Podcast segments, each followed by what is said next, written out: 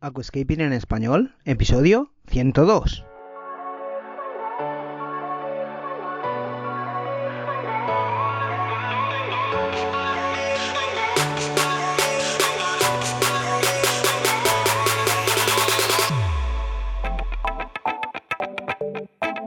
Muy buenos días a todos y bienvenidos a Aquascaping en español, el podcast de Nascapers para todos aquellos apasionados al paisajismo acuático que queréis llevar vuestro acuario a un nivel superior.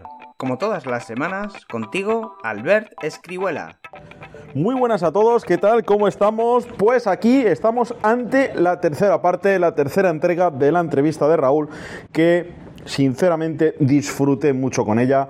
Espero que te esté gustando esta saga con el aquascaper Raúl Gargallo y pues te dejamos con la parte 3 de la entrevista. Espero que la disfrutes tanto como lo hice yo con él y él conmigo. Venga, vamos para allá. Explícanos un poquito cuando realizas un mantenimiento, el mantenimiento semanal al acuario, pues un poco desde que te pones hasta que acabas, pues qué pasos sigues, si limpias las pipas en, a la misma vez, el difusor, aspiras arena, qué tareas, qué tareas desempeñas, es decir, qué, qué le puedes decir a- al oyente que nos está escuchando, que tenemos mil escuchas a la semana, pues que, que cómo realizas tú todo.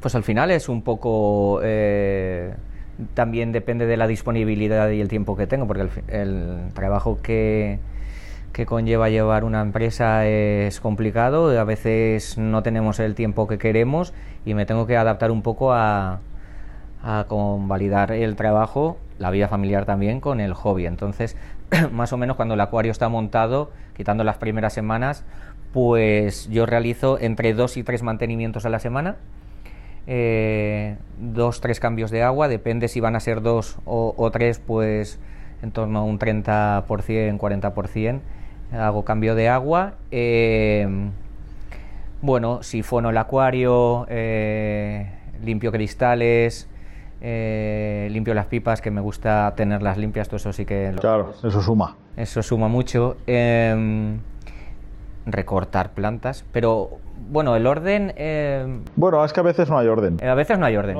Quiero decir, Simplemente es las tareas que realizas. yo creo que es un poco, eh, primero es observar el acuario, eh, si necesita poda y mantenimiento de plantas, un poco es lo primero, eh, si hay que podar plantas de tallo, si hay que podar plantas tapizantes y todo eso, es un poco lo, lo primero, y reordenar plantas y tal, cuidar un poco las arenas, entonces una vez he hecho esto, vas recoges todo el tema de las plantas, sifonas, que quede todo limpio, limpio cristales, luego después limpio las pipas y, y llenado. No es no es tan pesado como, como parece, quiero decir.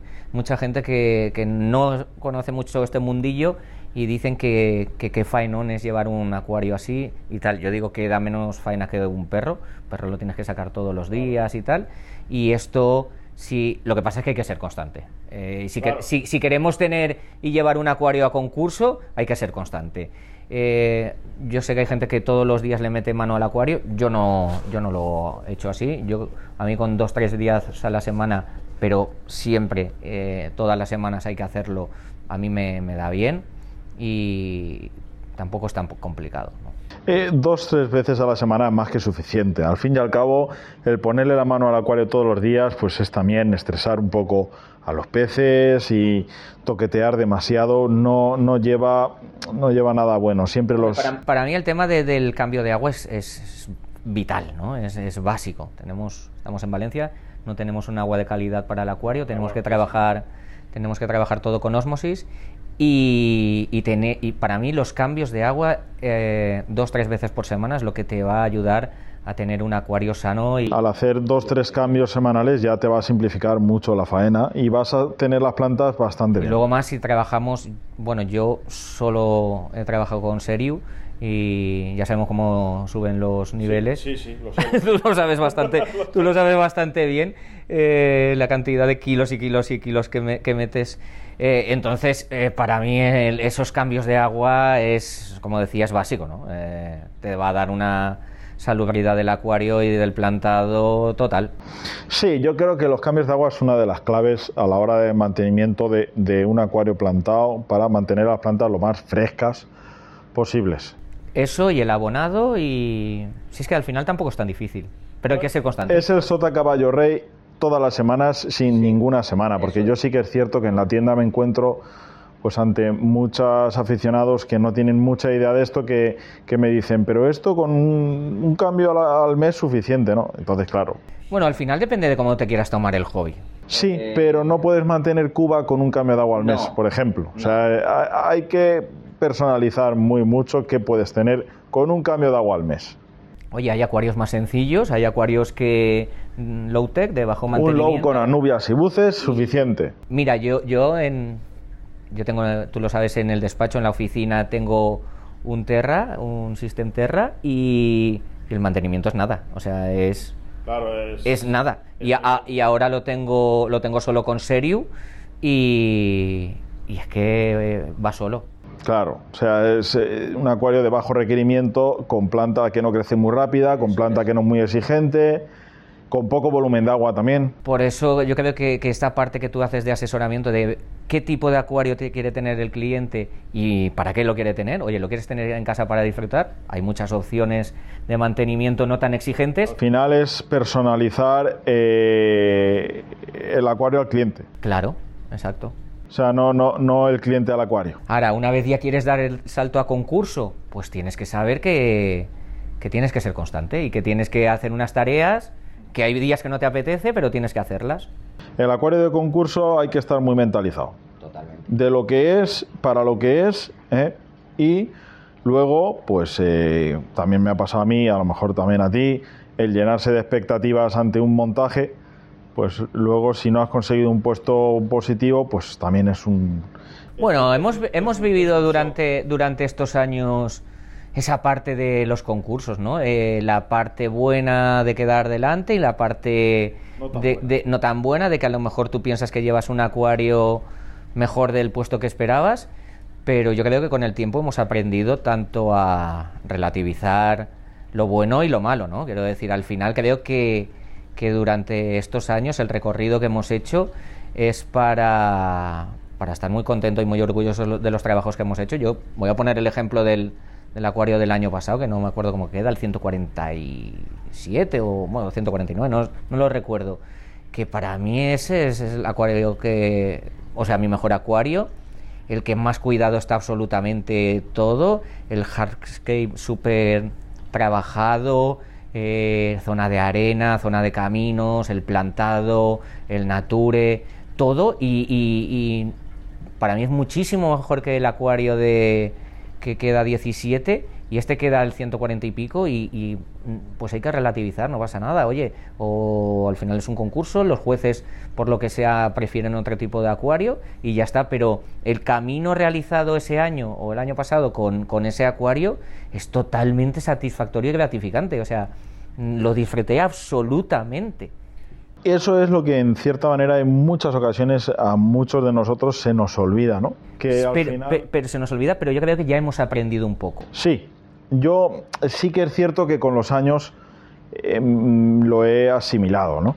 Pero eh, el exceso de expectativas, pues a veces me ha llevado a desilusión y esto yo se lo intento meter en la cabeza a, a muchos y al final es lo que tú dices, disfrutar de un proceso constructivo. Mira, eh, mm, llevamos ya muchos años concursando y concursando de la mano. eh, hemos vivido momentos enormes, hemos vi- vivido momentos no tan buenos, pero, hombre, evidentemente mm, en el nivel en el que pensamos que podemos estar, eh, siempre tenemos unas expectativas cuando creamos un acuario.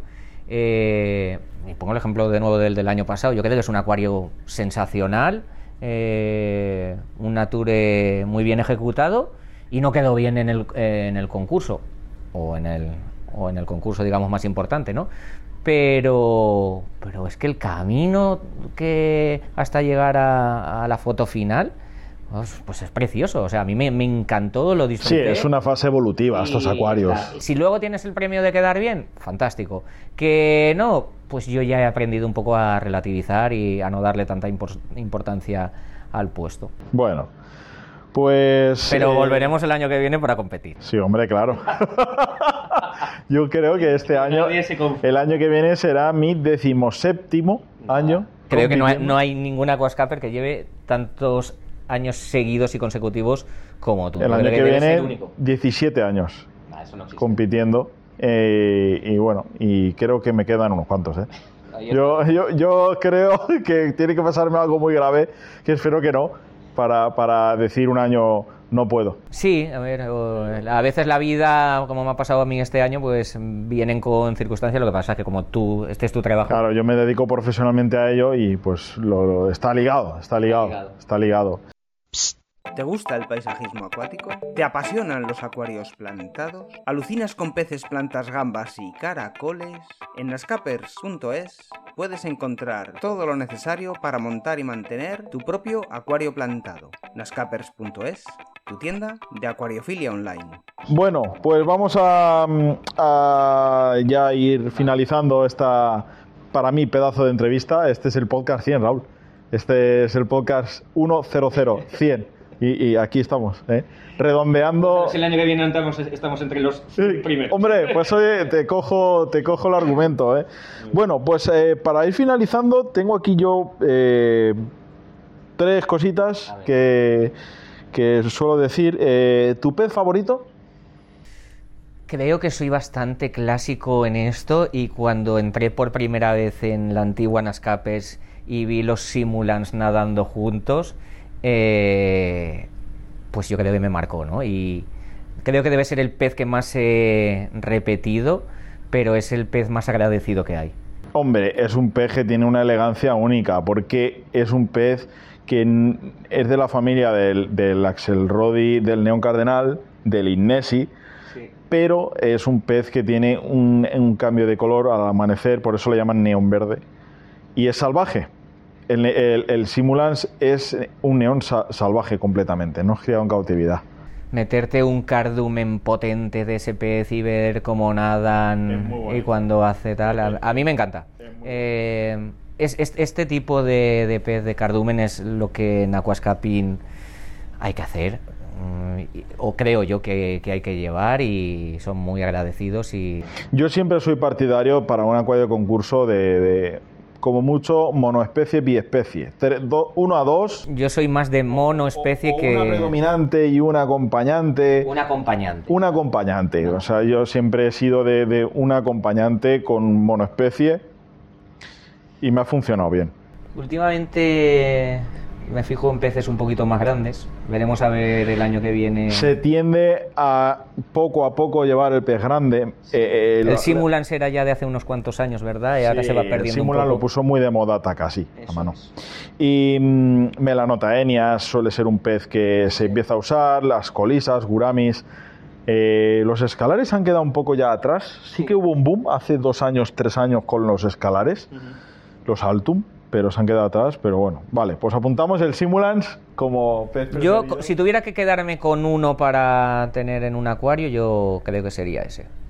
Venga, pues ya que te hemos dicho eh, el pez preferido, pues eh, la, planta. planta preferida, hombre, evidentemente. Mira, no tengo una planta preferida, eh, pero sí que hay varias. Pero si tuviera que quedarme con una, no podría elegir. Pero la cuba me encanta. me o sea, cada, cada tipo de planta, o sea, me encanta una planta tapizante, me encanta una planta de, de, de tronco y tal. Pues mira, Entonces, vamos a hacerlo de la siguiente manera. ¿Con qué tapizante te quedas? Yo creo que con la cuba. Vale. Me parece... En cuanto a plantas de nature, de rizoma en roca en tronco, ¿con qué te quedas? Todos mis acuarios he llevado anubias, todos. Y, pero lo- esta tendencia de esas hojitas tan pequeñas, de anubia con hoja pequeña, me gusta mucho. Y bueno, es que cuando yo monté la empresa habían tres anubias, amigo. Ahora, ahora yo creo que tengo en catálogo 27 tipos de anubias. La petit y ya no es tan petit. ¿eh? La petit, la petit se ha quedado como una nubia de las antiguas. Eso es. En su día era Pero- nueva. Sí, a- eh, quiero decir, al final yo trabajo con... No innovo mucho en plantas, pero una tapiz... un par de tapizantes, eh, Cuba, Heliocharis, eh, nunca faltan, Anubias y, eh, y buces también, el mundo de las buces es absolutamente loco. o sea, no, no, es que... Me gustan todas, me gusta combinar, me gusta combinar. Y, luego todo lo que le dé un aporte nature. Eso, eso me gusta, y los musgos, absolutamente. No me quedaría con una sola planta porque cada vez me gusta más combinar plantas. Sí, hombre. A ver, eh, la combinación nature y dejar el acuario un poquito salvaje, que las plantas compitan un poco por algún plano concreto del acuario, pues siempre le da ese, a ese toque de como si se hubiera creado la naturaleza y, y, la mano del ser humano no hubiera estado eh, patente, ¿no? Eso siempre es positivo. Bueno, y ahora pues la última pregunta es, ¿prefieres un tapizado estricto o una playita de arena con musgos y plantas útiles? Pues mira, eh, me encanta la arena, o sea, me encanta la arena. Todos mis acuarios han tenido arena, todos mis acuarios creo que tendrán arena. No, no harían un acuario solo, mentira, el primero, evidentemente que monté, eh, sí que era todo tapizante. Pero ya a nivel de concurso nunca montaría un acuario solo de, tapizantes en primer plano, porque si nos fijamos en las grandes obras y en la gente que queda delante, eh, vamos a ver como todos tienen esa capita muy fina en primer plano de arena que te va a dar una amplitud absolutamente eh, mayor al acuario. Eh, eh, a, veces hacemos como que empezamos con tapizantes en las esquinas y le ponemos un poquito de, arena más en medio, pero, pero si lo hiciéramos todo con arena, como yo hice el año pasado, le da mucha amplitud de, columna a columna. Ensanchas el campo visual de la vista. Sí, te hace el acuario más grande y luego el detallarlo, o sea, detallar esa zona eh, frontal eh, o primera capa es fundamental. Eh, arena, piedrecitas y plantas, eso le va a dar un plus al acuario. Yo por eso me quedo siempre con la arena. Vale, pues nos ha quedado claro que te encanta el tapizado. vale, pues, pues arena. Vale. Muy bien. Bueno, pues ¿Qué consejos puedes darle a esa persona que está en su casa con el acuario, que a lo mejor quiere mejorarlo o no sabe si competir, si no? O sea, es como, como remate final al podcast. ¿Qué consejo le das a ese oyente que nos está escuchando? Que se quiten los miedos a concursar, que cualquiera puede concursar. Eh, yo me acuerdo que hace 10 años, eh, cuando no estaba tan evolucionado el mundo de los concursos, yo decía, ¿yo cómo voy a concursar? Pues claro, todo el mundo puede concursar, hay que quitarse el miedo. Hay una cosa que es muy importante que, que yo le aprendí a, a los pocos añitos, que es a romper el miedo a tocar el acuario una vez está montado. Yo me acuerdo que los primeros, es un consejo, un consejo que quiero dar, yo me acuerdo que en los primeros años yo montaba el hardscape y no tocaba nada del hardscape, ahí se quedaba. Eh, hay que quitarse el miedo a poder jugar, a probar cosas, porque no pasa absolutamente nada. Claro, es que yo creo que ese miedo es eh, por si empeoramos lo que hemos dejado bien, ¿no? No lo sé, yo hoy, no hoy en día no lo entiendo, o si, si no lo hiciera. Eh, constantemente. Eh, añades, quitas cosas, pruebas, haces una foto, ves cómo queda. Entonces, que la gente juegue, que la gente pruebe, que se quite el miedo, que, que trabajen el, hardscape, que, que, vean muchas fotos de acuarios, que las analicen y que si tienen gente como tú que los van a guiar y van a asesorar y pueden venir a Nascapers, pues mejor que mejor. Bueno, pues ahí queda eso. Eh, agradecerte pues que hayas venido aquí y que hayamos charlado un poquito. La verdad que, pues mira, eh, el aquascaping, eh, este mundo nos ha unido, ha creado, ha creado una, una bonita amistad y yo, pues sinceramente, me siento muy agradecido de, que mi tienda te haya, te haya hecho venir. De verdad te lo digo, ¿eh? me siento aquí ahora a tu lado y es como estar en casa. Son 10 años ya que nos conocemos, 10 años de, amistad, de aventuras y lo que nos queda, ¿verdad? Y lo que nos queda. Y bueno, de aquí también, pues eh, al igual que en tus años que me conociste, pues también, por ejemplo, Cristian, pues también es de esa quinta, de, de aquella época y, y formamos ahí un buen, buen tándem. Bueno, pues, pues nada, em, eh, habrá siguiente podcast, no sé cuándo, te volveremos a entrevistar, esperemos que sea celebrando algún éxito. Seguro que y, sí. eh, esperemos llegar al podcast 200, ¿eh? esperemos.